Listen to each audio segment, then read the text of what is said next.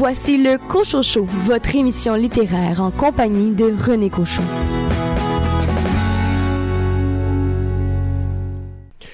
Ici René Cochot, bien heureux de vous retrouver à cette euh, antenne, le 95.5, pour vous parler au cours des deux prochaines heures de littérature. Au cours des 60 prochaines minutes, vous aurez l'occasion d'entendre l'entrevue que m'a accordée Chantal Garand pour son roman Natalia Z. Chantal Garand, originaire de Victoriaville, mais qui habite maintenant en Norvège. Son roman a été publié aux éditions Annika Apparence. Et mes chroniqueurs pour euh, cette euh, première heure d'émission sont Louis Gosselin dans un premier temps. Louis, vous allez nous parler de quel livre? Je vous propose La Ville allumette de Maureen Martineau. Richard Mignot se joint également à l'équipe. Euh, Richard, quel livre a retenu votre attention? Comme tout bon pédagogue, j'adore les apprentissages, donc je vais vous parler du premier roman de Simon Lafrance, Comment j'ai appris à tuer. Sylvain Daudier, pour votre part, quel livre a été entre vos mains au cours des derniers jours et dont vous avez envie de nous parler? Alors, je me suis intéressé à La bête à quatre yeux de Caroline Merola. Et finalement, Daniel Paré, vous, votre choix littéraire cette semaine. Cette semaine, je vous parle d'Eleanor et Park, écrit par Rainbow Rowell.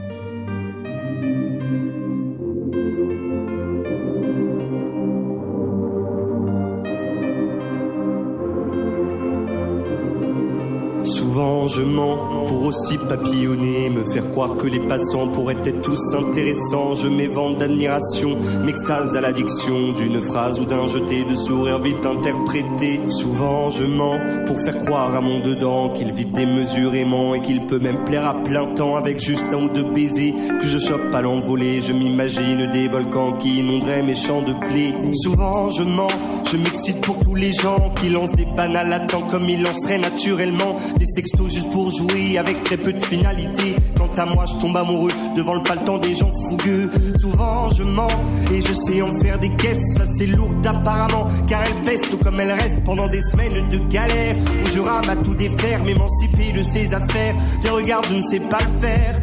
Oh,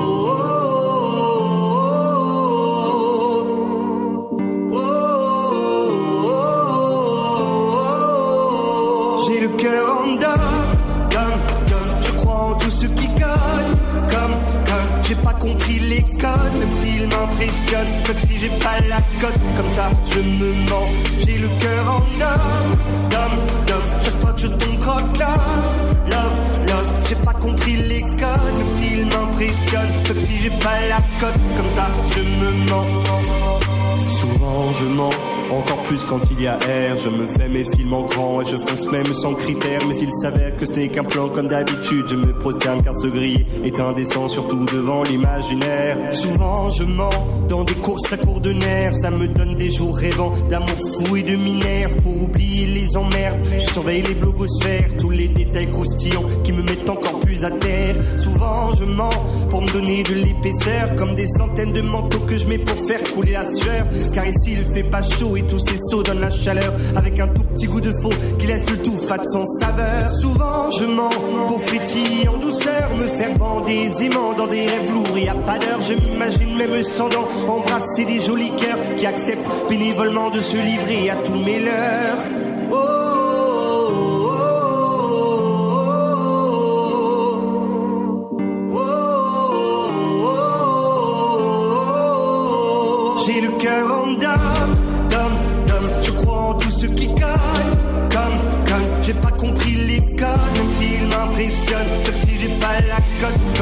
Je me mens. J'ai le cœur en dame, dame, dame. Chaque fois que je tombe croque love, love, love. J'ai pas compris les codes, même s'ils m'impressionnent. Comme si j'ai pas la cote, comme ça je me mens. Car il me manque cette audace, des prises de position classe avec des je t'aime efficaces, sans les jeux de baise à la ramasse. Il me manque ce petit de sur-soi pour que ça marche. En attendant, je mets des races, puis je crois en tout ce qui se passe. Je que j'ai pas compris les bases, pour qu'autant je galère au max. Mais comme Jacques disait des dames, c'est ton pire ennemi qui est en face. Du coup, je fais comme d'hab, je me cache et je m'invente des cœurs qui frappent en criant des idoles en masse, tout en les épiant sous mon masque.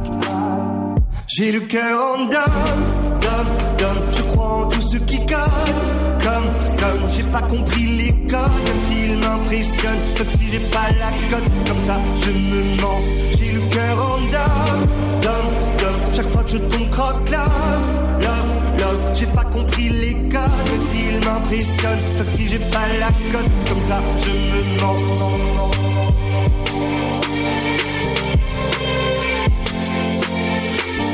Je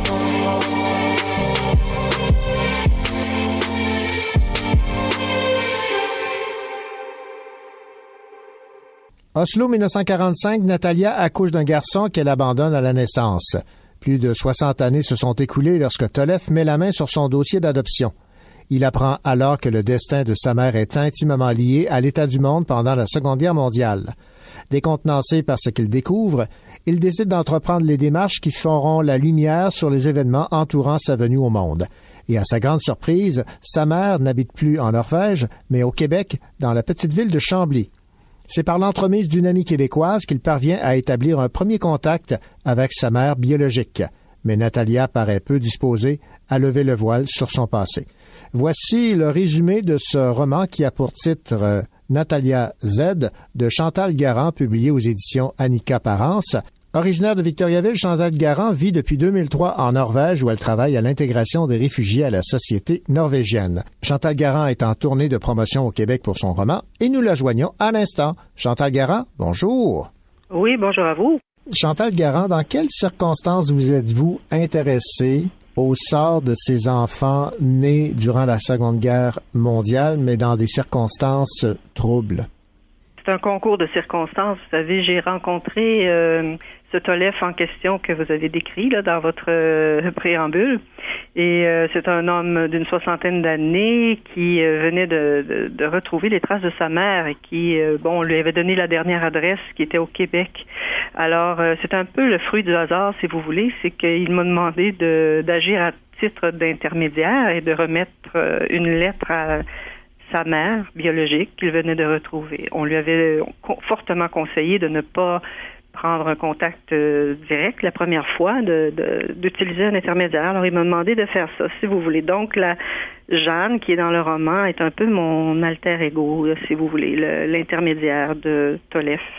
Natalia a fui la Norvège, s'est établie au Québec, a refait sa vie. On comprend qu'elle hésite à s'ouvrir, à rencontrer Tolef, à lui en dire plus sur qui elle a été, parce que, en fait, sa vie, c'est entre le mensonge et la vérité. Oui, parce qu'au moment où elle a donné son consentement, la Natalia en question euh, avait une vie qu'elle considérait relativement heureuse. Et euh, maintenant, Tolef la retrouve vers la fin de sa vie, qui est une peut-être une vie moins heureuse. Et euh, oui, c'est un mur de silence. Autant Tolef que l'intermédiaire Jeanne se frappent à un mur de silence avec Natalia. C'est là tout l'intérêt d'écrire le livre pour moi, dans le fond, c'est que quand euh, moi je me suis liée profondément d'amitié avec cette cette femme-là, mais malgré l'amitié profonde qui nous liait, j'ai j'ai frappé le même mur de silence que Tolef. Donc euh, ça a été ça l'intérêt d'écrire euh, le livre. Pour moi, j'ai cherché à imaginer les repères qu'elle avait eus, les luttes qu'elle avait euh, menées, les pertes inévitables qu'elle avait subies. Donc euh, ce que j'ai fait, c'est que j'ai lu beaucoup de livres d'histoire pour euh, recoller les morceaux entre les petits segments de vie qu'elle m'a racontés et euh, la grande histoire, parce que son histoire intime à elle se mêle euh, se mêle à, à, la grande histoire pendant la deuxième guerre mondiale. Dans le fond, on, on imagine que la vérité c'est une valeur absolue, c'est la valeur positive absolue.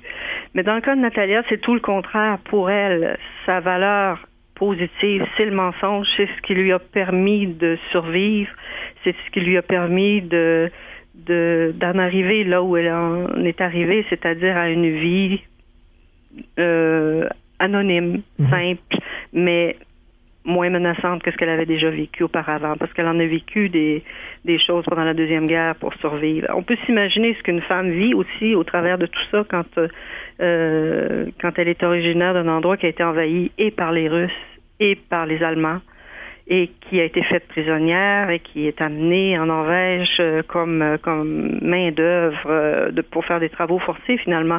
Donc donc on peut s'imaginer ce qu'elle a dû faire pour survivre. Alors moi, quand on dit que c'est inspiré de faits réels, vous savez, c'est oui, c'est inspiré de faits réels, mais ça s'arrête très rapidement les faits réels. Les personnes réelles deviennent réellement des personnages de mhm. roman, puisque euh, ou bien il y a le mur du silence, ou bien Natalia s'est efforcée de brouiller les pistes dans ses récits. Donc, euh, il fallait inventer quoi. Il y a une phrase, je trouve, qui résume bien l'intrigue de votre roman. À l'obsession de tout savoir de Tolef s'oppose la volonté de tout oublier de Natalia. C'est un pas en avant, deux pas en arrière, un pas en avant, deux pas en arrière. Euh, elle comprend son désir légitime et euh, qui est un désir, un désir légitime pour tous les enfants adoptés de connaître leurs origines, connaître leurs parents. Mais l'écriture de ce roman-là, ça m'a fait beaucoup me questionner aussi sur euh, toute la question de la légitimité. Oui, bien sûr, moi je partais avec le, Euh, avec l'idée de départ, c'est que oui, c'est légitime ça pour un enfant de, vouloir connaître tout ça, mais en écrivant tout ce qu'elle avait pu vivre, en imaginant tout ce qu'elle avait pu traverser pour survivre, je me suis dit de quel droit on va faire vivre à cette femme-là tout ce qu'elle a vécu. Et puis euh, les personnages de mon autre de mon roman, les autres personnages, Tolef et Jeanne, euh, ils sont qui eux? Dans le fond, qui tentent d'arracher à cette vieille dame euh, ses secrets les plus lourds. Mm. Eux aussi, ils ont leurs secrets. On le voit, il y a beaucoup de chassés croisés dans, dans le livre. Euh, donc, euh, ça m'a fait réfléchir beaucoup cette, sur cette question-là aussi, sur la, la légitimité, puis et puis l'idée aussi que chacun a ses, secrets, ses secrets, peut-être que chacun a droit à ses secrets. Dans les recherches que vous avez effectuées, Chantal Garand, vous avez découvert donc que plusieurs personnes ont fui leur pays d'origine. Dans le cas de votre roman, c'est la Pologne pour se réfugier en Norvège pendant la Seconde Guerre mondiale. Et on découvre qu'il n'y a pas que les Juifs qui ont été déportés dans des camps de concentration ou des camps de travail. Plusieurs Polonais ont été euh, amenés dans des, camps de, travail. Et puis euh, en Norvège, qui a été occupée, la Norvège a été occupée par l'Allemagne il y avait des, des, camps de concentration, si vous voulez, pour des réfugiés, pour des, prisonniers serbes, des prisonniers euh, yougoslaves, pour des prisonniers euh, polonais, donc euh, des les prisonniers russes. Il y avait, c'était pas unique aux Juifs, bien sûr, non, absolument pas. Donc, on en parle encore beaucoup dans... On en parle encore beaucoup. C'est, euh, disons que la dernière génération euh, qui a connu la guerre euh, s'éteint, rapide, s'éteint petit à petit, mhm. mais ça a marqué les familles. Moi, j'habite avec un Norvégien. Son père était dans la résistance, donc c'est très très très présent encore comme comme comme préoccupation de, connaître ce qui s'est passé. Oui. Mais il y a beaucoup de jeunes Norvégiens qui savent pas vraiment ce qui s'est passé, même dans la Norvège. Euh, donc, moi, je trouve que c'est un peu l'intérêt du livre aussi, dans le fond, parce que c'est une source inépuisable. Euh, la Deuxième Guerre mondiale, on en entend beaucoup parler. Il y a beaucoup de livres qui sont écrits sur le sujet. Mais en fait, sur ce qui s'est passé en Norvège, il n'y a pas grand-chose qui, s'est écrit, en tout cas ici au Québec. Ben, en tout cas, on en apprend beaucoup grâce à vous, euh, Chantal Garand. Je rappelle le titre de votre roman, Natalia Z, publié chez Annika Parence, éditeur. Merci beaucoup pour euh, cette entrevue et bon retour dans votre pays d'adoption, la Norvège. C'est gentil, merci. Je joue le rôle. Je joue le jeu. C'est pas les mêmes règles pour eux. Je me résigne à pas gagner. Parce que les choses ont bien changé. Une femme doit faire ce qu'une femme doit faire, c'est vrai. Une femme doit faire ce qu'une femme doit faire, je me sens comme si, comme ça, même souvent, ça ne va pas. Oui, je t'explique, souffrir comme ça, c'est bien classique, je le fais pour moi.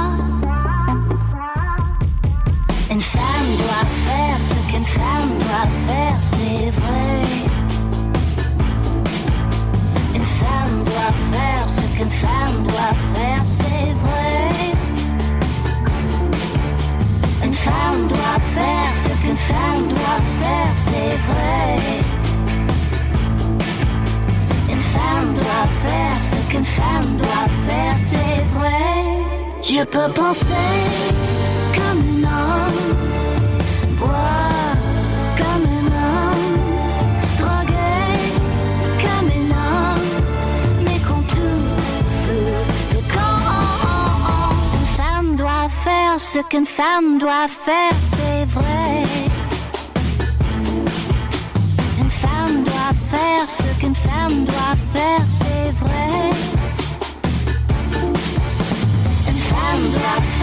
Ce qu'une femme doit faire, c'est vrai. Une femme doit faire ce qu'une femme doit faire, c'est vrai.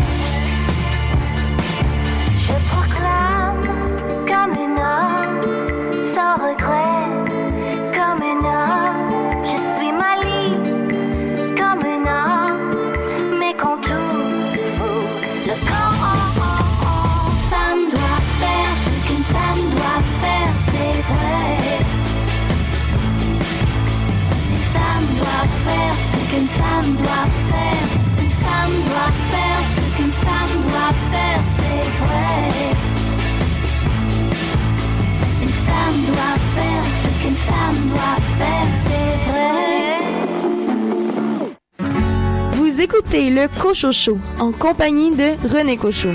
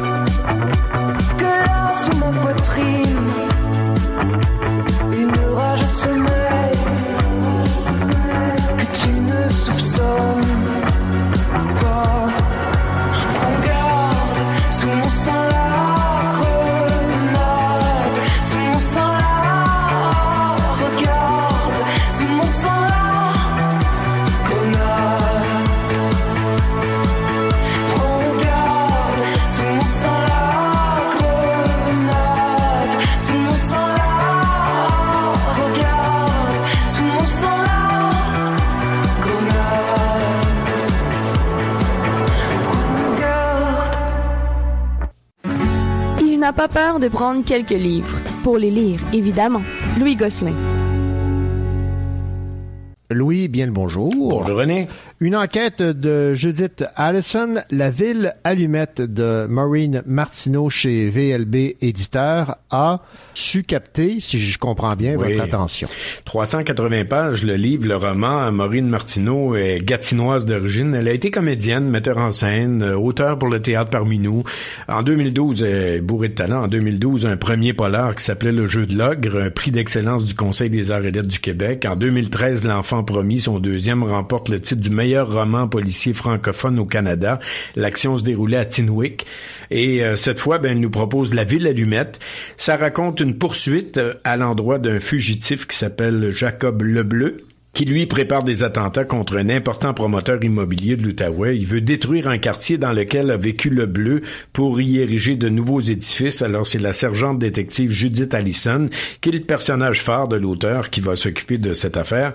Son enquête va l'amener jusque dans le Nunavik. Alors c'est un polar très bien construit. La relation qui s'établit entre l'activiste le bleu et la détective Allison est très très très intéressante à suivre. J'ai aussi aimé les séquences qui se déroulent dans le Grand Nord. Euh, ce qui fait la force de ce je trouve, ce sont les détails et dans le roman de Martineau, c'est une grande force. Il y a beaucoup de détails sur la vie dans le Grand Nord et aussi à Gatineau parce que je l'ai dit, elle est originaire de Gatineau. Donc, l'histoire locale au cours des dernières décennies est rapportée avec beaucoup de justesse. Je ne sais pas si elle a vécu au Nunavik aussi, mais elle a fait sinon une très belle recherche des conditions de vie là-bas. C'est un récit bien mené jusqu'à la toute fin, d'ailleurs, avec plusieurs intrigues en même temps. Euh, les enjeux pour les personnages sont très, très nombreux.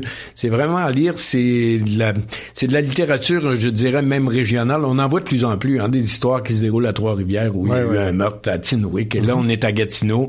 Euh, au Québec, il y a, il y a comme, un- je dirais pas une mode, mais il y a une vague pour ces, ce type de roman-là. Alors, si vous êtes originaire de la région de l'Outaouais, vous allez adorer parce qu'il y a beaucoup de références et c'est très bien fait. Mais au-delà de ça, même si on n'habite pas Gatineau, on peut découvrir. C'est sûr que le nom des rues puis des quartiers, tout ça, ça nous dit moins quelque chose quand l'action se déroule dans un quartier bien précis avec des intersections. Pour les gens de là-bas, c'est drôle de lire ça parce qu'ils disent, ah mon Dieu, c'est à côté de chez nous, il s'est passé quelque chose. Mais euh, quand même, ça nous remet dans l'ambiance aussi de- du Gatineau des années 50, 60, 70, où on construisait, comme dans toutes les villes du Québec, un peu partout, Mhm. et qu'on démolissait des quartiers entiers de- d'ouvriers et tout Ouais, ça. ouais, ouais. Donc, euh, c'est c'est un, un beau cours d'histoire en même temps. La Ville Allumette, Maureen Martineau, une enquête de Judith Allison aux éditions VLB. Merci beaucoup, Louis Gosselin. À très bientôt.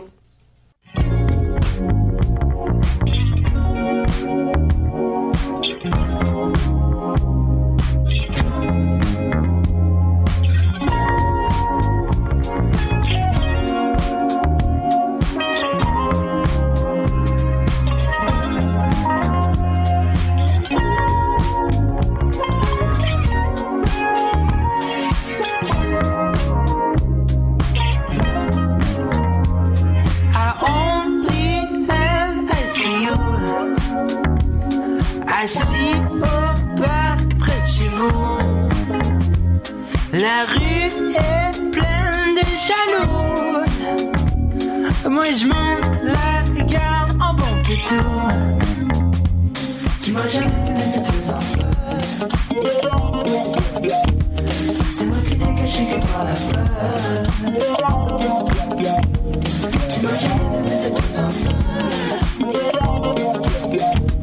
C'est moi qui t'ai caché que par la peur. La lune Les cris des grands méchants loups.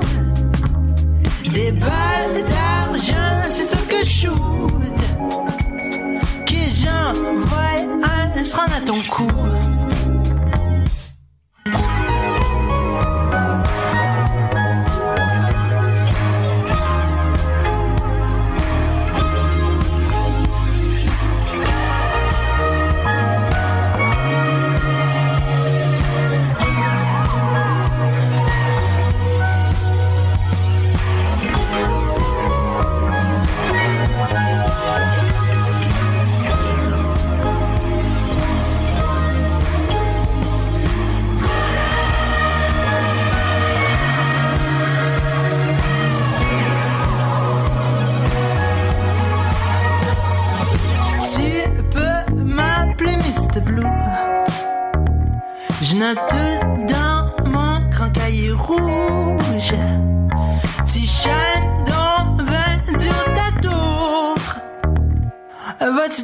Couette, quelque chose? Je suis déjà à genoux.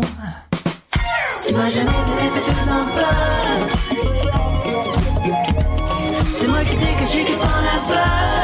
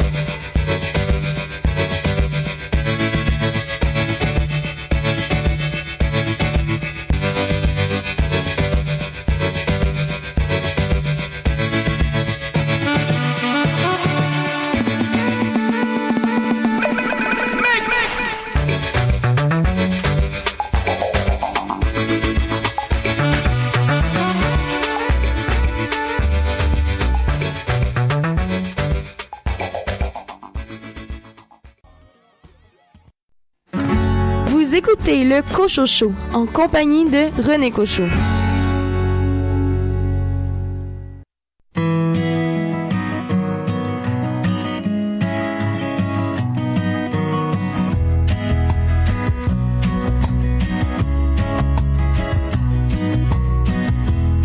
Toutes ces vieilles rancunes qui me retiennent comme des chaînes dans mon décor où je rejoue toujours la même scène, les mêmes contorsions et les mêmes semonces, les mêmes questions et les mêmes réponses. Mais je veux être léger comme une feuille et me laisser porter par les vents. Délesté de mon orgueil, juste heureux d'être un survivant. Me laisser porter par les vents.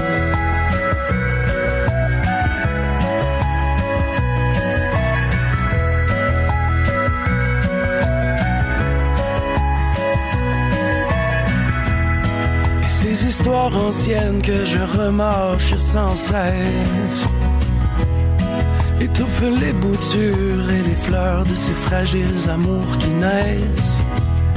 La même opposition, un sourcil qui fronce, encore les mêmes questions et bien sûr encore les mêmes réponses.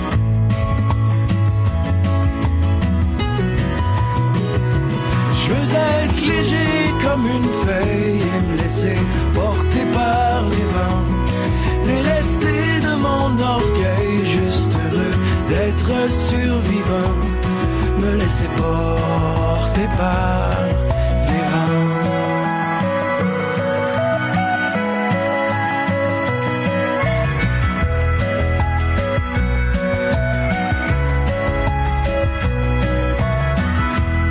Pour que la roue s'arrête, il me faut juste lâcher prise. Laisser s'envoler cette amertume qui me paralyse. Dépouiller ma maison de son jardin de ronces pour qu'enfin le pardon me dévoile les bonnes réponses.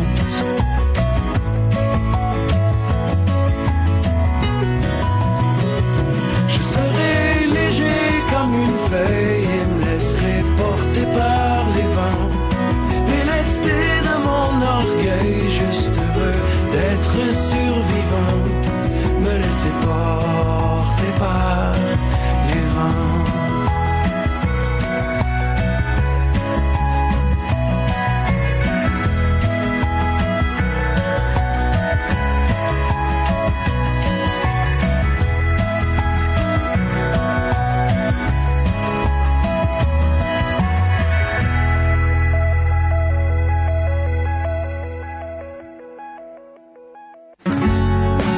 Le crime ne paie pas, mais le crime plaît à Richard Mignon. Richard Mignot, avez-vous déjà appris, vous, à tuer? Je, je fais ça tous les jours en lisant mes polars, mon cher René. Mais je ne mets, je, je, je fais jamais mes devoirs, par exemple. voilà, c'est ça. ça, reste, ça reste au niveau de la théorie. Cette question est bien sûr le prétexte pour euh, parler de ce titre de livre fort intéressant, Comment j'ai appris à tuer, de Simon Lafrance, aux éditions La Goélette. Oui. Euh, il suffit pas de tuer plusieurs personnes pour devenir un tueur en série. Il faut la manière, il faut le panache. On doit être le meilleur, se démarquer, passer à l'histoire. Pas facile pour un débutant dans la profession avec de l'ambition. Éric Delacroix est un jeune homme bien normal. Il travaille dans une banque. C'est un citoyen exemplaire et mène une vie trop banale à son goût. Il a un rêve, se démarquer, laisser sa trace, faire parler de lui. Cependant, il ne possède pas de talent particulier ni d'habileté sans pareil. Fan de Jack l'Éventreur et, du Zodiac, deux tueurs en série fort connus, il adore les séries télé. Il se rend bien compte que ce sont les méchants qui ont la cote. En effet, qui se souvient du nom des policiers qui cherchaient à épingler le célèbre tueur de en série de Whitechapel? Personne. Alors, le banquier anonyme décide donc de devenir tueur en série, de se surpasser et commence sa marche vers la postérité. Un premier meurtre, facile. Un deuxième, pourquoi pas. Au sixième, tout le Québec parle de lui. Il a même le droit à son surnom personnel, le rouge-gorge. On va comprendre pourquoi en lisant le roman. Ouais. De plus en plus confiant, ce drôle de moineau prendra des chances et jouera avec le destin. Surtout quand il se rendra compte que c'est son oncle qui est en charge de l'enquête et que la célèbre journaliste Julie Villeneuve s'intéresse à cette affaire de très près. Évidemment, elle est fort belle et fort jolie. Le défi devient plus grand. La postérité est proche. Le petit banquier sans envergure sera bientôt le roi des tueurs en série. Est-ce qu'il va rester longtemps sur son trône? Point d'interrogation. À la lecture de la quatrième de couverture, on se dit, oh, on n'a pas encore un autre roman sur les serial killers. Puis, on se laisse gagner. On parle on, par les personnages, on se laisse gagner par ses ambitions et ses réflexions. Simon Lafrance signe un premier roman plein de promesses, bien ficelé, avec des qualités indéniables et aussi, il faut le dire, quelques petits défauts mineurs, mais ça n'a pas d'importance. Sa formation à l'École nationale de l'humour et son sens du punch bien placé procurent des bons moments au lecteur. Malgré les drames, les horreurs, les commentaires du personnage pensés à voix haute, ça apporte une touche bien particulière au récit. La plume est efficace, le style est en cohérence avec le genre, une lecture fluide, une montée du suspense implacable. Comment j'ai appris à tuer répond au code du genre, en surpasse quelques-uns et vous intéressera. Un autre roman de tueur en série, oui, mais avec un bon soupçon d'originalité. On a hâte de lire le prochain roman de cet auteur qui promet. Eh bien, Simon Lafrance aux éditions La Goélette, Comment j'ai appris à tuer? Merci beaucoup, Richard Mignot. Ça me fait plaisir. Bonne journée.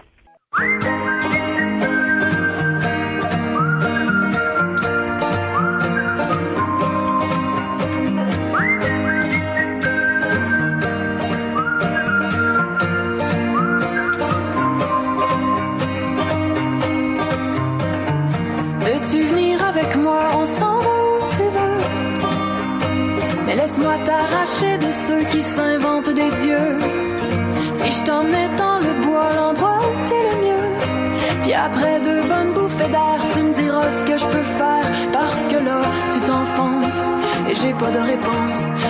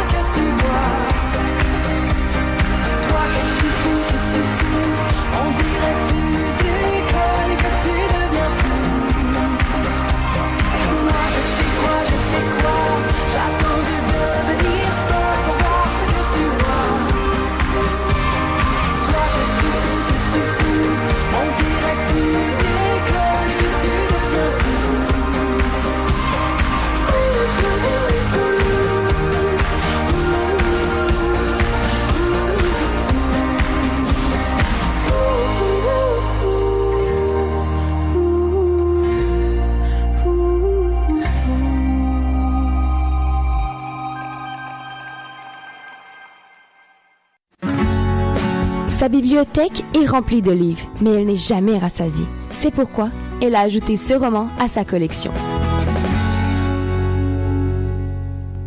Daniel Paré, bonjour. Bonjour René. Daniel, vous allez nous parler d'un livre écrit par Rainbow Rowell. Oui. Éléonore Epark. Oui, c'est une auteure américaine qui a été publiée pour la première fois en 2011. Elle en a écrit sept depuis, quand même, c'est prolifique. Principalement de la littérature pour jeunes adultes.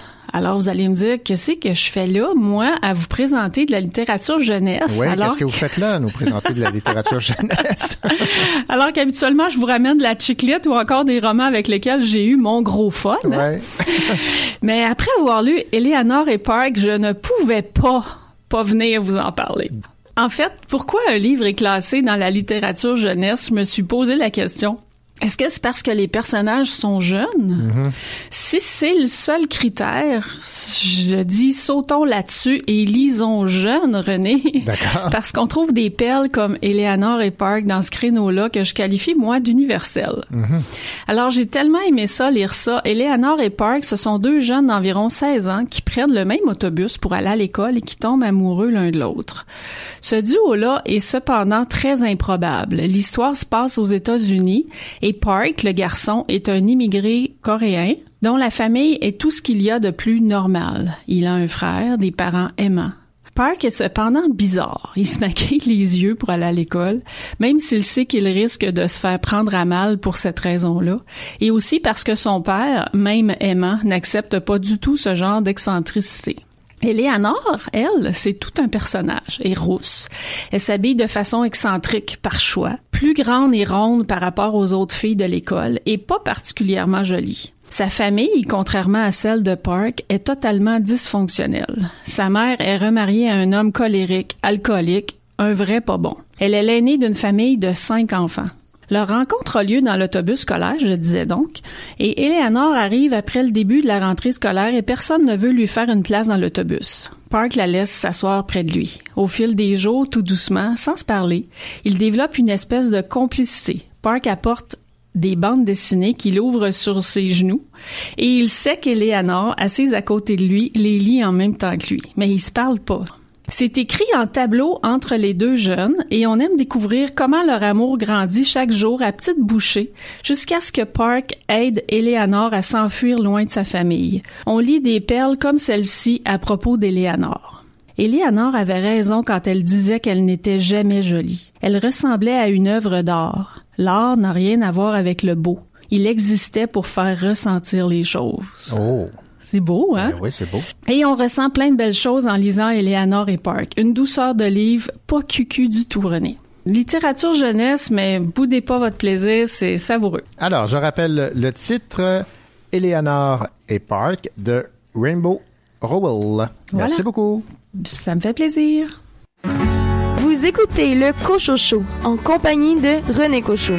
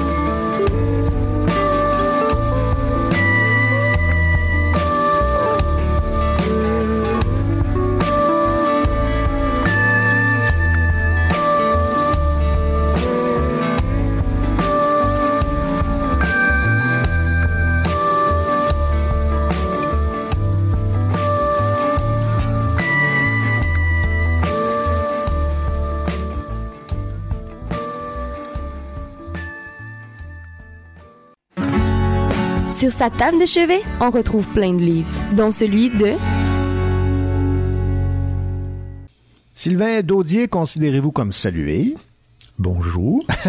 La bête à quatre yeux, c'est Oui. le livre dont vous allez nous parler cette semaine. Oui, voilà du grand Caroline Merola. Ah, le bonheur de plonger dans cet album page après page et pour arriver à la fin avec une surprise qui nous fait tout reprendre depuis le début. Ah J'ai ouais.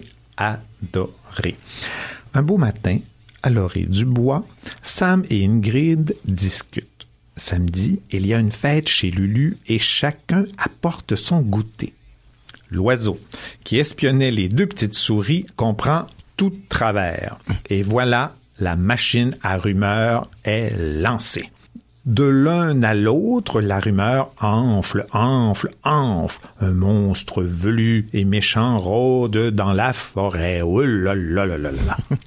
Alors, un magnifique album où Merola, avec tout le talent qu'on lui connaît, illustre pour notre plus grande joie la machine à rumeurs. L'album idéal pour démontrer aux enfants qu'il ne faut pas croire tout ce qu'on entend sans vérifier les faits ou nos sources. C'est une très belle et rigolote fable magnifiquement illustrée où les enfants en sortiront grandis et se seront bien amusés.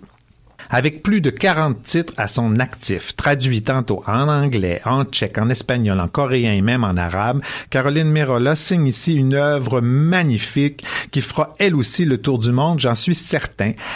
Euh, mais est-ce que je suis en train de partir une rumeur, moi, là? Euh, en tout cas, chose certaine, vous allez adorer cet album, vous aussi. La bête à quatre yeux, Caroline Merola, aux éditions Gallimard Limité, édito jeunesse. Merci beaucoup, Sylvain Daudier. Ça m'a fait plaisir. Diable, demander son dû. Mieux vaut tuer le diable que si le diable nous tue.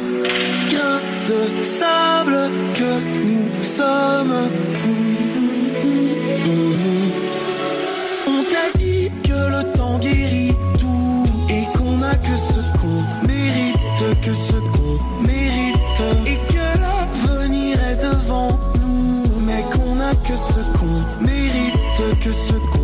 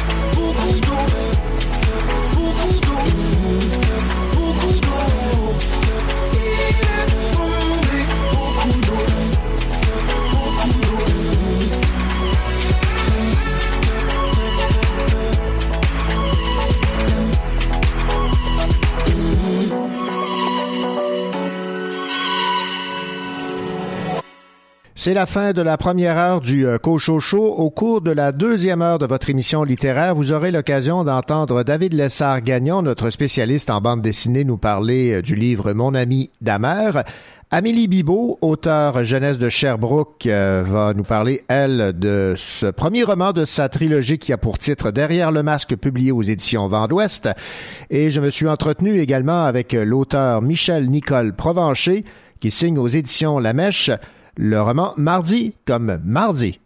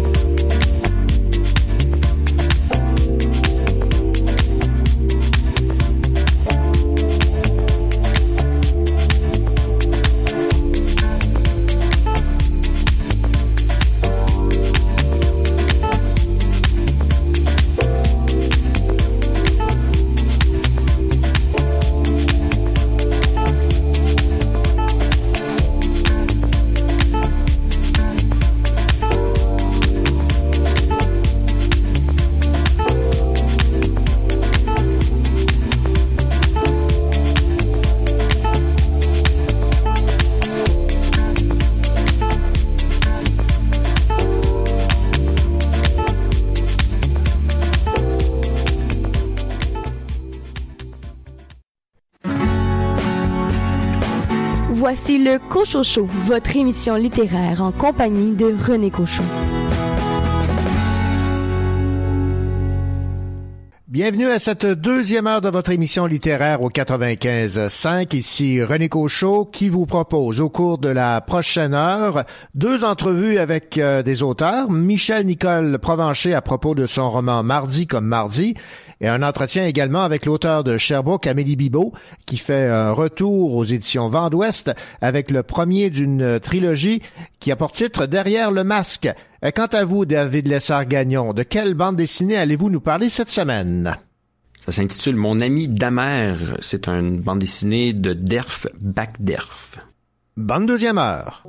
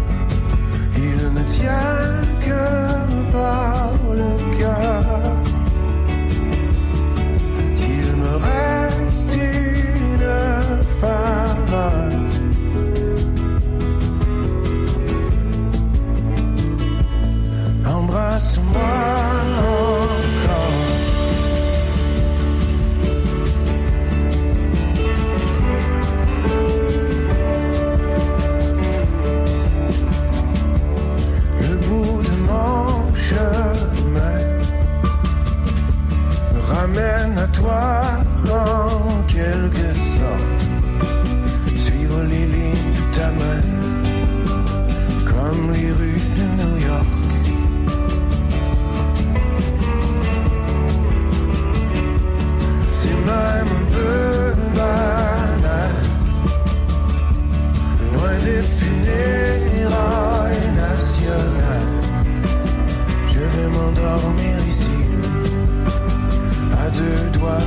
De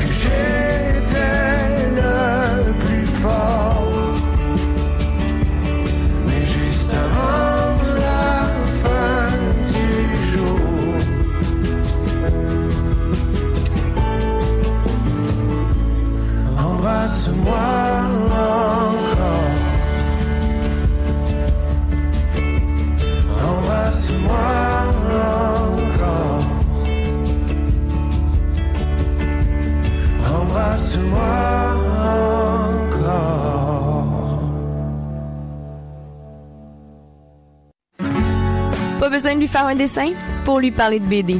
David Lessard-Gagnon. Il est libraire à la coopérative de l'Université de Sherbrooke. David Lessard-Gagnon, bonjour. Bonjour René. David, vous avez entre vos mains quelque chose de bien particulier, une bande dessinée qui a pour titre Mon ami Damer, c'est de Derf Backderf. En fait, c'est le nom de plume de John Backderf. Et euh, c'est euh, publié aux éditions euh, Ça et là. Et vous m'avez raconté un peu euh, ce dont il est question.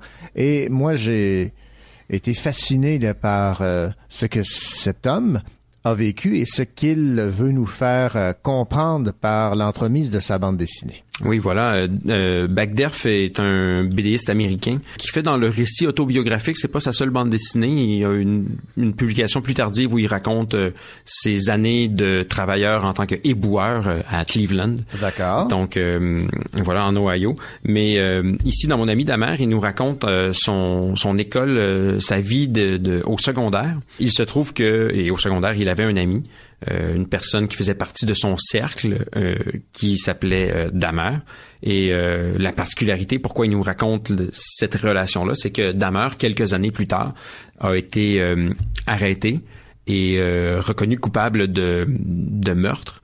Euh, c'est en fait un tueur en série. Il y avait plusieurs cadavres chez lui. Il a été condamné à 957 ans de prison. Il sera éventuellement là, assassiné dans sa, dans sa cellule là, quelques années plus tard. Et donc, euh, bon, on imagine bien euh, Bagderf euh, lorsque il nous raconte aussi ce moment-là, euh, le moment où plus tard, plusieurs années après le secondaire, il reçoit un coup de fil, lui expliquant, lui disant que euh, le tueur en série que tout le monde recherche a été trouvé et qu'il se trouve que c'est quelqu'un avec qui il allait au secondaire, euh, qu'il le connaît. Donc on imagine très bien le choc qu'il a pu euh, vivre et le questionnement qui s'ensuit. Et euh, il décide donc, il a décidé de fouiller cette histoire-là, de fouiller dans ses souvenirs, d'interviewer des, des amis, il a aussi consulté, euh, consulté l'enquête policière, etc. Donc c'est un récit qui est documenté, là, ce n'est pas seulement euh, un simple témoignage. Euh, et il a décidé, voilà, de raconter sa perception, ce qu'il connaît lui de cet homme-là, Damer, avant qu'il soit euh, un tueur en série. C'est un récit euh, excessivement troublant euh, de de par le, constat qu'on est obligé de faire que ce gars-là était déjà en détresse à ce moment-là, mais que cette détresse-là est en fait elle est banale et elle est ordinaire. C'est juste un petit gars du secondaire qui rush, puis qui, qui a de la difficulté, puis qui a, qui a pas vraiment d'amis, puis que bon, euh, qui se réfugie euh, dans euh, pour avoir un certain succès social, qui se réfugie dans dans l'absurde, puis dans certains comportements hors normes qui lui font, qui l'auréolent d'un certain euh, d'un certain bagou là. Bon, il défie l'autorité d'une certaine manière, etc. Euh, mais c'est un enfant qui avait, c'est un jeune qui avait des problèmes. Il était alcoolique déjà au secondaire. Il avait un problème d'alcool. Euh, ses parents étaient en instance de divorce pour cause de, de, de contexte socio-économique difficile. Donc, une histoire extrêmement banale, quelque chose de très ordinaire qu'on a l'impression de voir tous les jours. Et pourtant, quand on regarde justement a posteriori ce que ça donne, euh, puis d'ailleurs, euh, Bagderf le pose la question aussi, euh, qu'est-ce qui se serait passé si un seul adulte s'était dit, mon Dieu, cet enfant-là a besoin d'aide, mais manifestement personne, euh, personne s'est dit ça. Et euh, le résultat plus tard euh, semble, semble comme si le chemin semblait tracé, puis en même temps, c'est pas ça parce que cette situation-là justement arrive tout le temps, puis Ben tout le monde ne devient pas un tueur en série.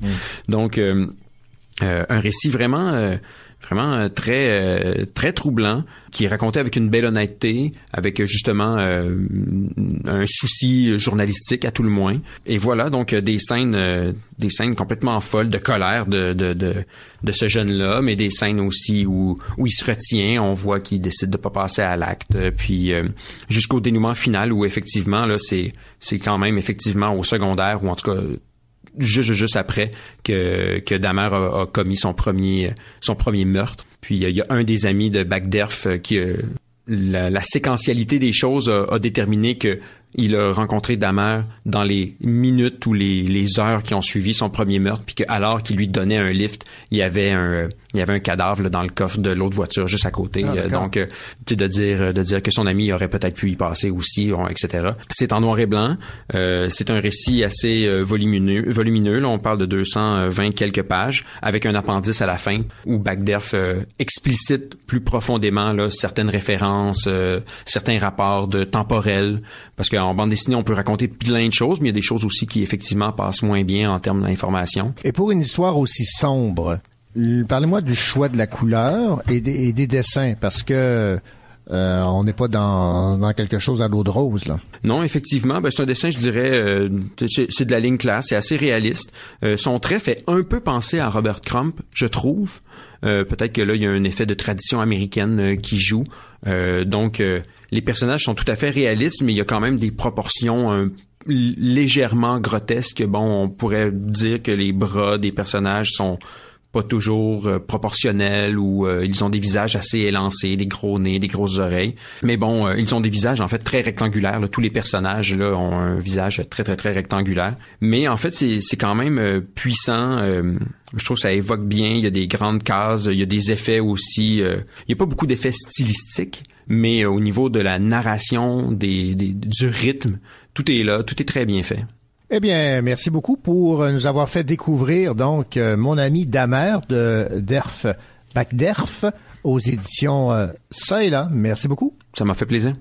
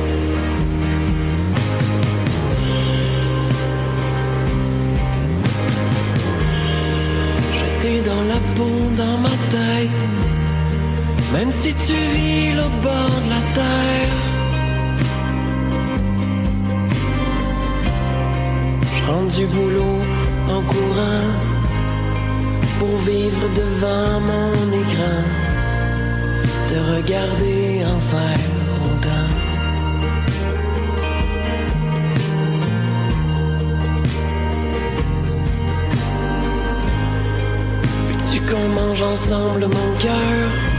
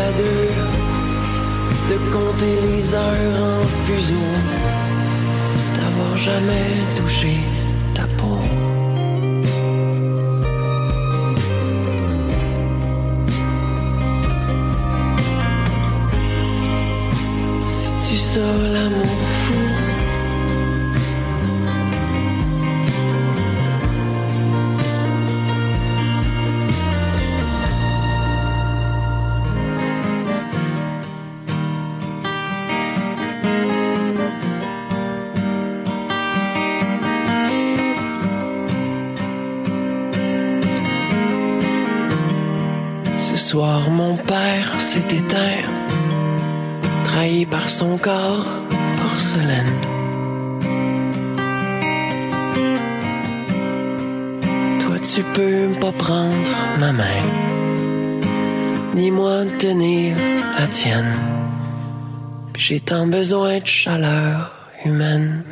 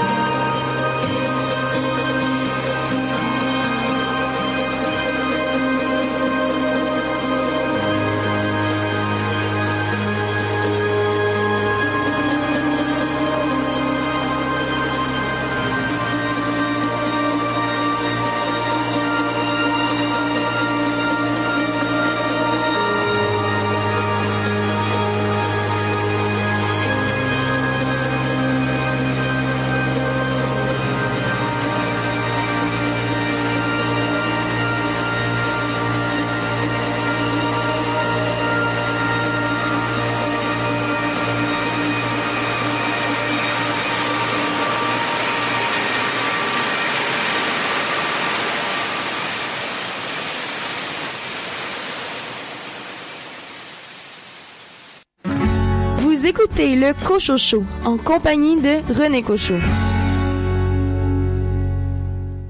Dans l'autofiction Mardi comme mardi, Michel Nicole Provencher raconte une histoire d'adoption peu commune. Le livre met en scène Michel Melançon, une enfant turbulente mais attachante qui, à la mort de sa mère, est confiée à des amis de la famille plutôt qu'à son père. Au cœur des années 90, dans un bungalow, la petite Michelle découvre bien vite que cette idée ne fait pas le bonheur de ses nouveaux tuteurs. Et c'est au lendemain d'une rupture amoureuse, des années plus tard, que la narratrice revient sur son enfance et sur ses relations complexes avec ses familles adoptives et biologiques. Marie-Nicole Provencher explique dans un premier temps le choix du titre de son roman, Mardi comme mardi. Je raconte dans ce livre-là l'histoire de mon adoption.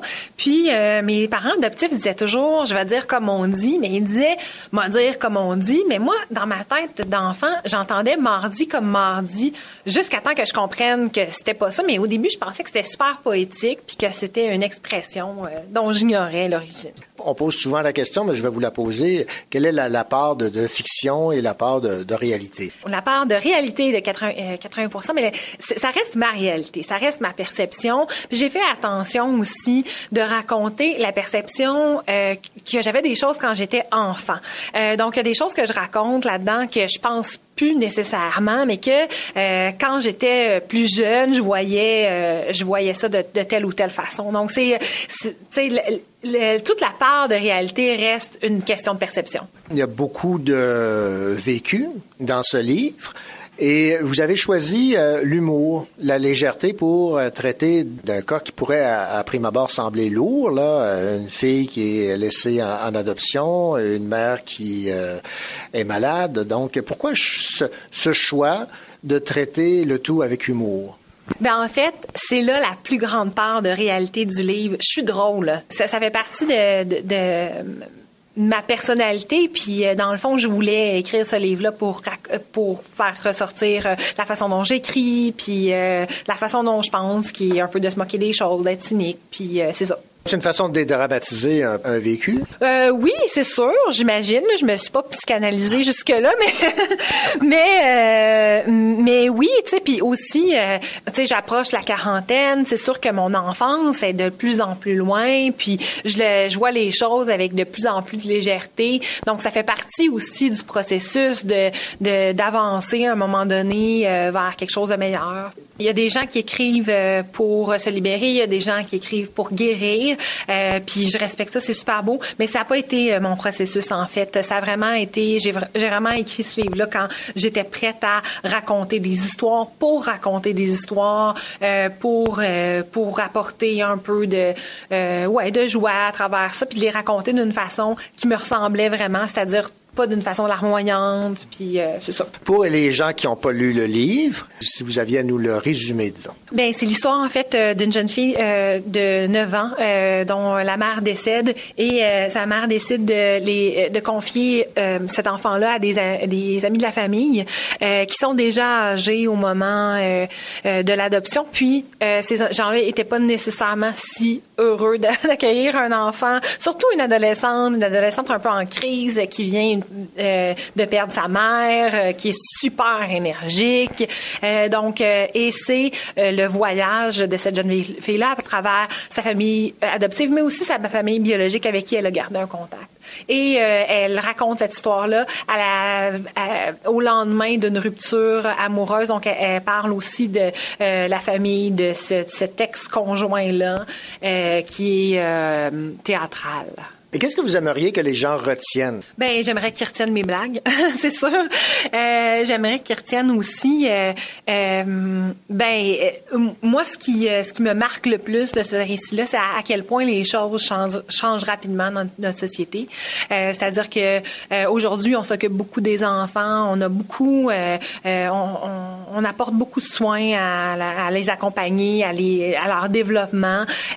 Puis il y a à peine 20 ans, il y a à peine 30 ans, on n'avait pas ce, aussi, euh, ce souci-là aussi euh, présent dans notre société.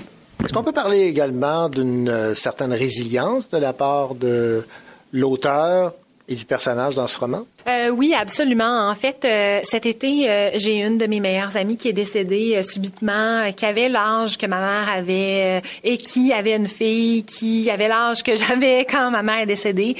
Puis j'ai, les, ça a vraiment bouleversé tout le monde autour de moi. Puis je leur parlais de la résilience. Un enfant voit pas le, le deuil de la même façon. Puis c'est drôle parce que je pensais vraiment avoir apprivoisé le deuil. Je l'ai vécu d'une façon très différente parce que parce que j'étais plus consciente. Mais un enfant, ça ça va pas les choses comme ça. Moi, euh, tu sais, mettons quand quand j'étais plus jeune, les gens me disaient ah mais tu sais T'aurais-tu aimé ça que ta mère vive? Ou si ta mère vivait? Moi, j'ai jamais pensé comme ça. J'ai jamais, je me suis jamais dit, ah, mais si ma mère était là, tu sais, c'est ça la résilience. Je vis avec, puis je serais pas la même personne si elle avait été là. Je serais pas aussi débrouillarde, je serais pas aussi, euh, ben, je serais sûrement aussi drôle, là, mais je serais, tu sais, je veux dire, euh, c'est ça, c'est ça la résilience. Euh, C'est sûr que peu importe les événements qu'on qu'on vit dans une vie, ça change pas euh, ce qu'on est de façon intrinsèque. Fait que je suis comme ça, mais je suis devenue comme ça aussi parce que à un moment donné, tu sais, on veut avancer dans la vie, puis il faut qu'on trouve des moyens. Puis moi, mon moyen, ça a été euh, l'humour, ça a été, euh, euh, ça a été de raconter des histoires euh, qui sont euh, le fun à entendre finalement ou à lire.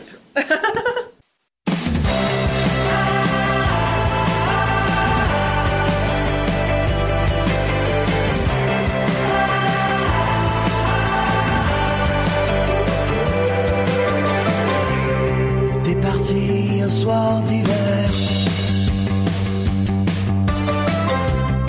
Remis les compteurs à zéro. Depuis, je ne sais trop quoi y faire. Je vais que regarder en arrière. Je me rappelle ce printemps où j'ai appris que jamais longtemps. J'y croyais, j'y croyais.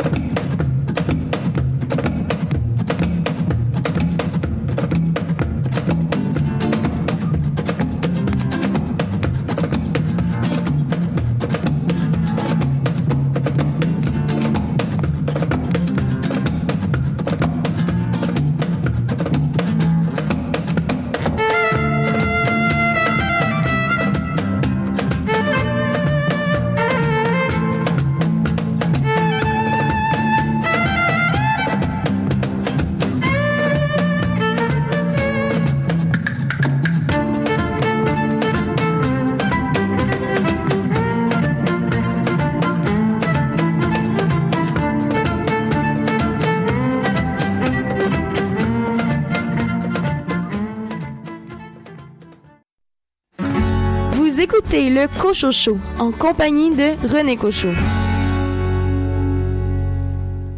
Dans quelques instants, je m'entretiens avec l'auteur jeunesse Amélie Bibot qui signe une nouvelle série de romans aux éditions Vent d'Ouest derrière le masque, alors qu'il est question de la thématique de l'intimidation.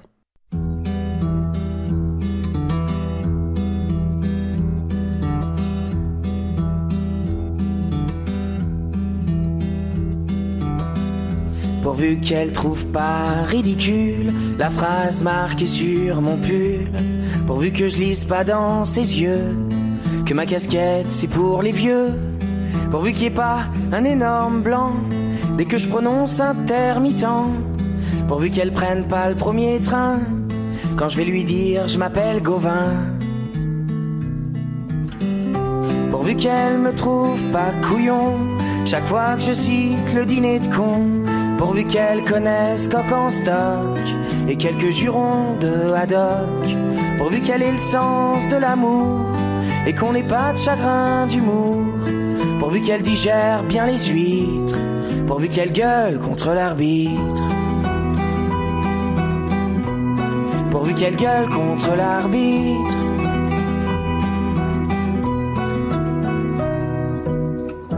Pourvu qu'elle lise les cartes Michelin, pourvu qu'on s'échange nos bouquins, pourvu qu'elle vole mon marque-page. Et qu'elle soit pas trop maquillage, pourvu qu'elle parle à mes copains, pour que ça devienne ensuite les siens, pourvu que son père soit pas le sosie de Donald Trump, je vous en supplie. Pourvu qu'elle sache qui est le preste, pourvu qu'elle vote pas pour la peste, pourvu qu'elle s'entoure d'une écharpe, que je respire avant qu'elle parte, Pourvu qu'elle ait l'alarme facile, pourvu que ce soit une cinéphile, pourvu qu'elle prenne tous les coussins, comme il est touchant d'Aroussin. Comme il est touchant d'Aroussin.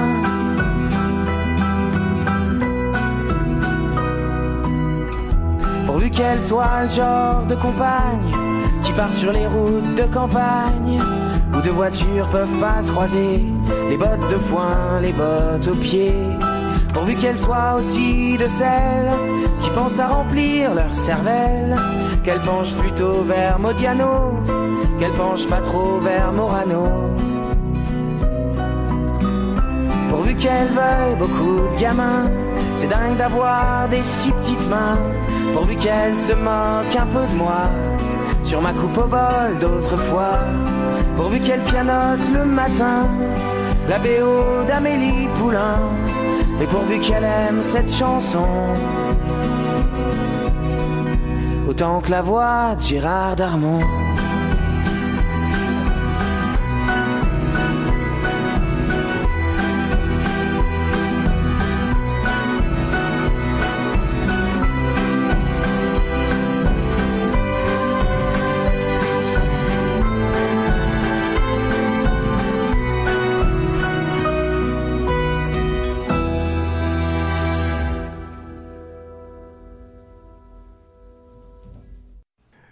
Nous avons découvert cet auteur euh, jeunesse avec une série de romans publiés chez Vent d'Ouest Lily la Lune. Elle a pour nom Amélie Bibot et nous avons le grand plaisir de la recevoir en studio à CFLX parce qu'elle signe une nouvelle série de romans toujours chez Vent d'Ouest. Cette fois, c'est Derrière le masque.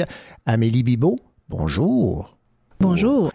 Amélie, dans Lily la Lune, vous avez abordé les agressions sexuelles, les conséquences sur les victimes et leurs proches. Et dans Derrière le masque, vous abordez l'intimidation. Je dois comprendre que pour vous, c'est important d'aborder dans vos romans jeunesse des thématiques sociales. Oui, en fait, euh, ma thématique principale, je dirais, pour tous mes romans, c'est l'estime personnelle.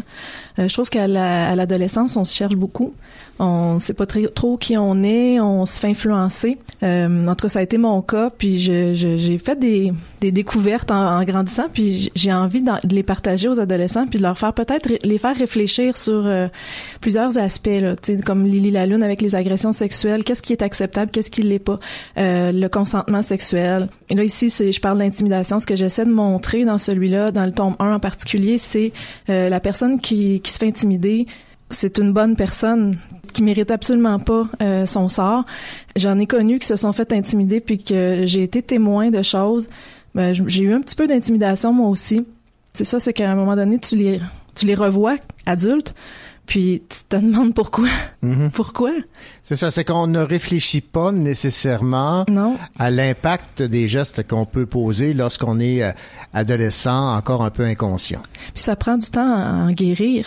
Donc, euh, le plus tôt euh, on les accepte, le plus tôt on les prend, Mhm. plus facile la guérison elle est. Comme par exemple dans, dans le cas d'agression sexuelle avec Lily, elle se fait prendre en charge assez rapidement, mais il y, y a des gens qui vont en guérir seulement à l'âge adulte. Et c'est ça que je veux dire. Dans le fond, c'est parler. Euh, briser le silence puis c'est avec ça que je que, que je vais avec mes romans dans le fond c'est dans ce sens-là que je vais avec mes romans c'est que je veux faire réfléchir maintenant puis aussi qu'ils se sentent moins seuls Euh, les victimes d'agression sexuelle ou les victimes d'intimidation qui sachent que euh, ils sont pas seuls puis qu'il y a des ressources Je vais résumer l'intrigue de votre roman, Amélie Dubé. Olivier Dumais est le souffre-douleur de Simon Martineau alias Marteau. À l'école, il n'a aucun ami et on le surnomme le Mongol.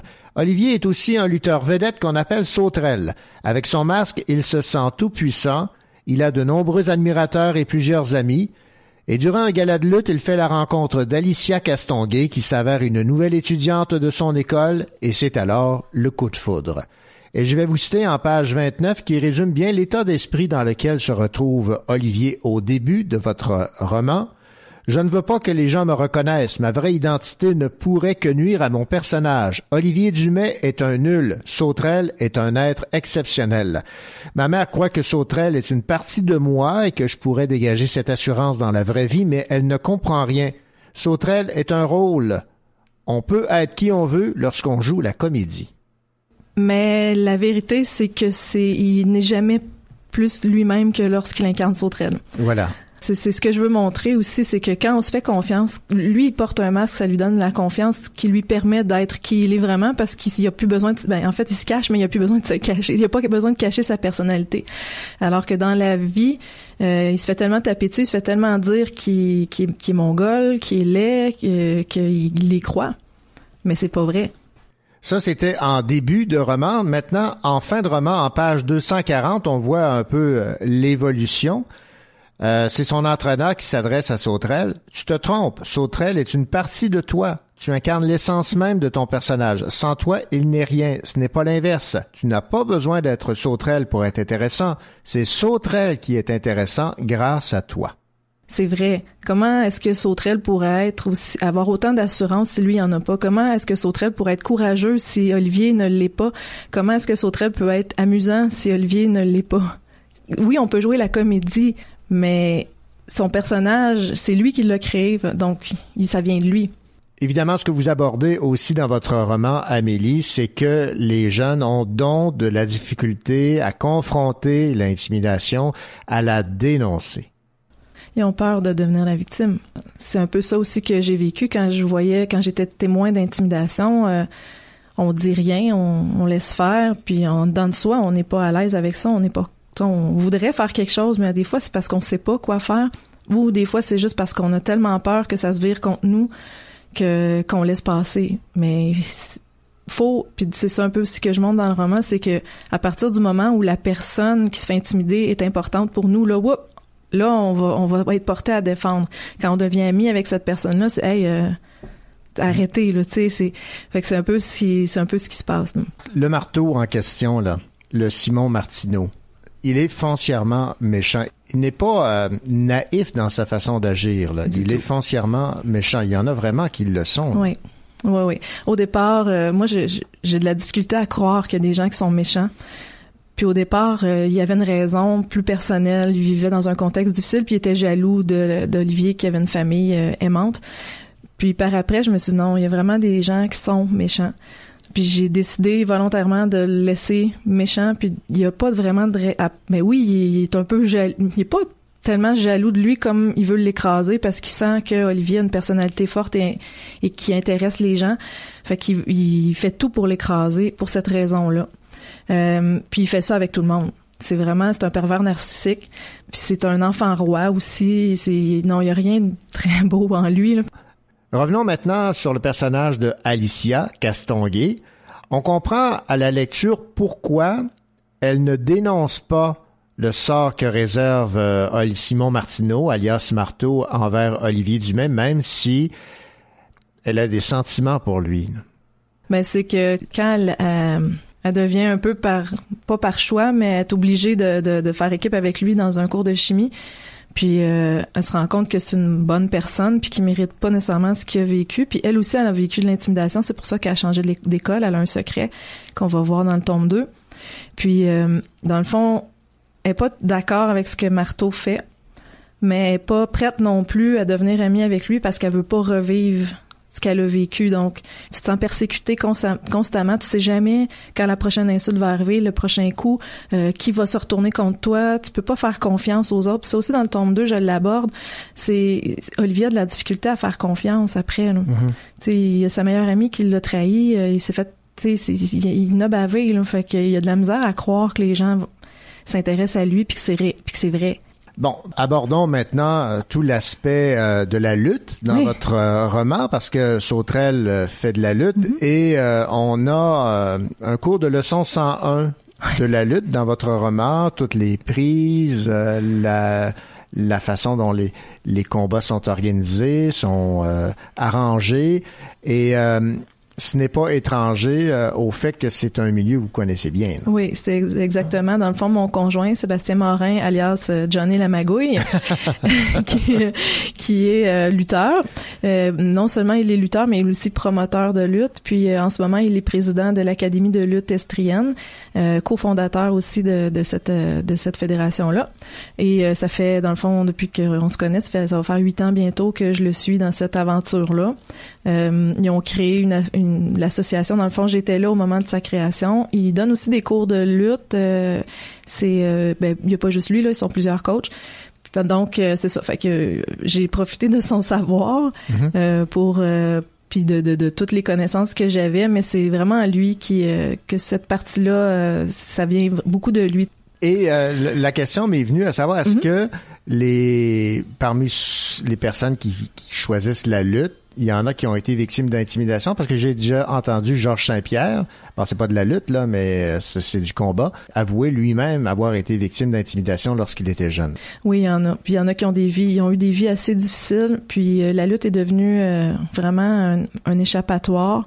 Je je sais pas s'il y en a qui commencent la lutte pour apprendre un peu à se défendre. Ça, pourrais pas dire. Mais euh, clairement, là, euh, ils vont chercher beaucoup d'amour dans ce sport-là parce que la foule, quand la foule embarque, est derrière, est derrière toi. Euh, c'est un- il semblerait que c'est, je le sais pas, mais il semblerait que c'est vraiment un, un gros boost là. Tu ça donne beaucoup d'énergie, beaucoup d'amour. Et puis euh, en même temps, il y a l'effet de gang. Tu sais, c'est c'est tricoté serré, c'est même une famille, tu sais, il y a, y a de tout, il y a de la chicane, il y a, de, il y a de la- beaucoup d'affection, euh, les gars s'encouragent, les filles aussi, euh, parce qu'il y a des il y a des lutteuses, puis je les admire beaucoup d'ailleurs. Et, euh, donc c'est ça, c'est vraiment une famille, c'est tricoté serré, c'est un petit milieu, ils se connaissent tous. Puis euh, voilà, c'est ça, c'est Mais j'ai pas de, de difficulté à croire qu'ils deviennent d'autres euh, personnes parce Aussi. que ne serait-ce que nous, lorsqu'on se déguise euh, à l'Halloween, on devient le personnage qu'on incarne. Donc c'est exactement le cas dans en ce qui a trait à la lutte. Oui, puis ils peuvent devenir qui ils veulent. Puis, euh, tu sais, comme les lutteurs méchants, eux autres, ils s'amusent là-dedans. là. Puis, tu sais, ce que, ce que je me rends compte, c'est que souvent, les lutteurs méchants, c'est les plus gentils. euh, je sais pas, j'ai- je- à un moment donné, je me suis posé la question, j'ai dit, coudon, c'est, c'est-tu parce qu'ils extériorisent tellement leur violence puis leur méchanceté Mhm. sur le ring que dans la vraie vie, il en reste moins? Je, je sais pas, ils sont vraiment super gentils euh, la plupart des temps, du temps, là, les, les lutteurs méchants. Puis les lutteurs euh, qui sont gentils aussi sont gentils, là, c'est pas ça, mais euh, ils peuvent être qui ils veulent. C'est vraiment, ils jouent un rôle, puis... euh, mais ça vient quand même de leur personnalité. Ils peuvent pas, comme Olivier, je disais là, tout à l'heure, Ouais, que ouais. ça vient de sa, perso- sa personnalité, ça vient d'eux autres quand même. On va terminer en abordant aussi le fait que Olivier a un frère euh, Oui. qui est autiste. Oui. Euh, Ça aussi, c'est un thème que vous abordez. là. Ouais, ouais. Puis ça aussi, ça va être développé dans le tome 2. Ils vont placer son frère, mais en tout cas, je, je- Oh. j'en parlerai pas plus là. Mhm. Mais euh, oui, ben en fait, au départ, euh, Étienne, qui est autiste, c'était un peu le prétexte euh, pour, euh, pour euh, dans le fond, Olivier se fait traiter de mongol. C'est un peu à cause du À cause handicap de ça, de, son de son frère. Il défendait son frère à l'école. Il allait à la même école que lui. C'était plus facile pour sa famille. Puis pour défendre, il défendait son frère. Puis ça s'est un peu reviré contre lui. Euh, mais non, c'est une. Puis en même temps, moi, j'ai vécu avec une sœur malade. Fait que c'est un petit, un bout de ma vie là, que je que j'exploitais. À un moment donné, Olivier est en colère parce que son frère est différent. Euh, Ouais. c'est vrai là. Tu sais, quand un frère ou une sœur malade, des fois là, t'es t'en as assez. Là. Oui, ben, c'est, c'est tout à fait humain Ouais. comme réaction. Là. Exact. Donc, euh, je voulais parler, euh, je voulais parler de ça. Là.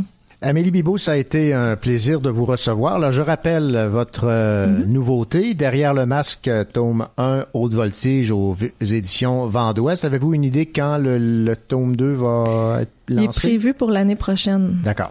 en Ben- avril 2019. Merci. Merci. Vous écoutez le Cochot Show en compagnie de René Cochot.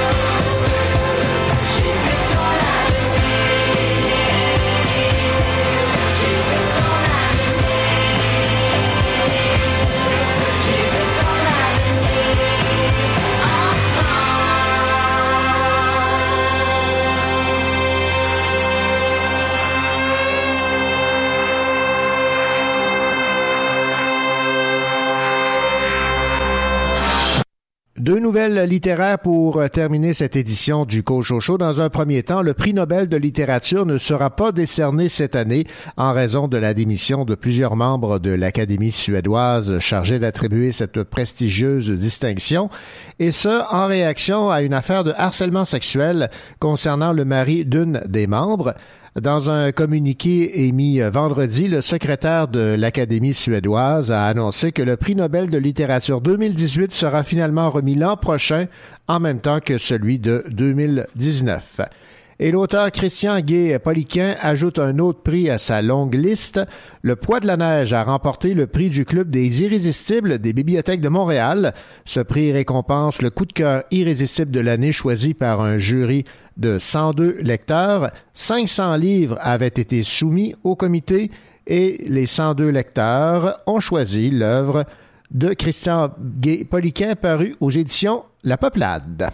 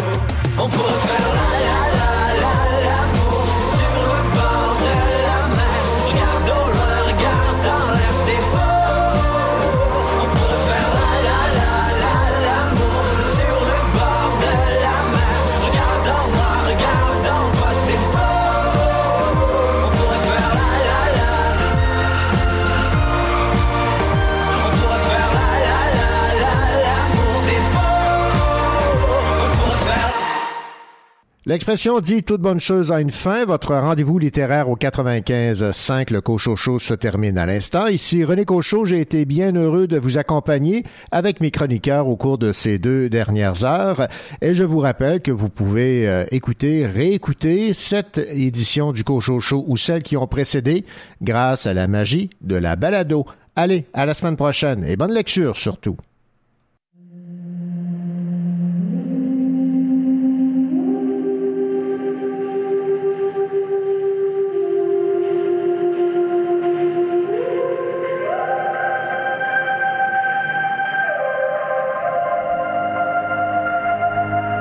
Tout au bout de la terre un fleuve long comme un regard de toi, une eau bleue comme les larmes qui, sur tes joues font de lents détours, baïque à l'amour. Il y a tout au bout de l'Asie un train glissant comme ton doigt sur la nuit, un chemin dont ont rêvé les rois qui comme tes pas aimante mes jours, baïque à l'amour, je t'y retrouverai,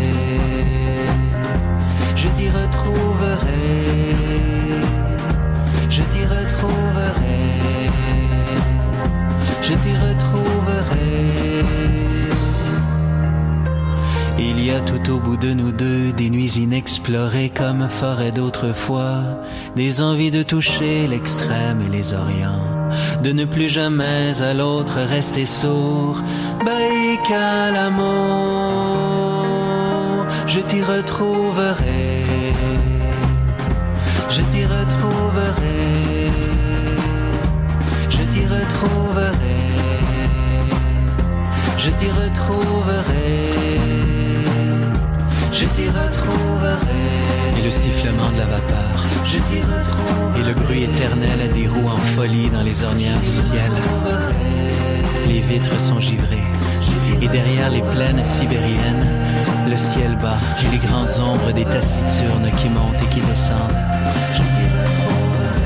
La pluie qui tombe, la tourbe qui se gonfle, la Sibérie qui tourne, les lourdes nappes de neige qui remontent le grelot de la folie qui grelotte comme un dernier désir dans l'air bleu. Le train palpite au cœur des horizons plombés. Et ton chagrin ricane.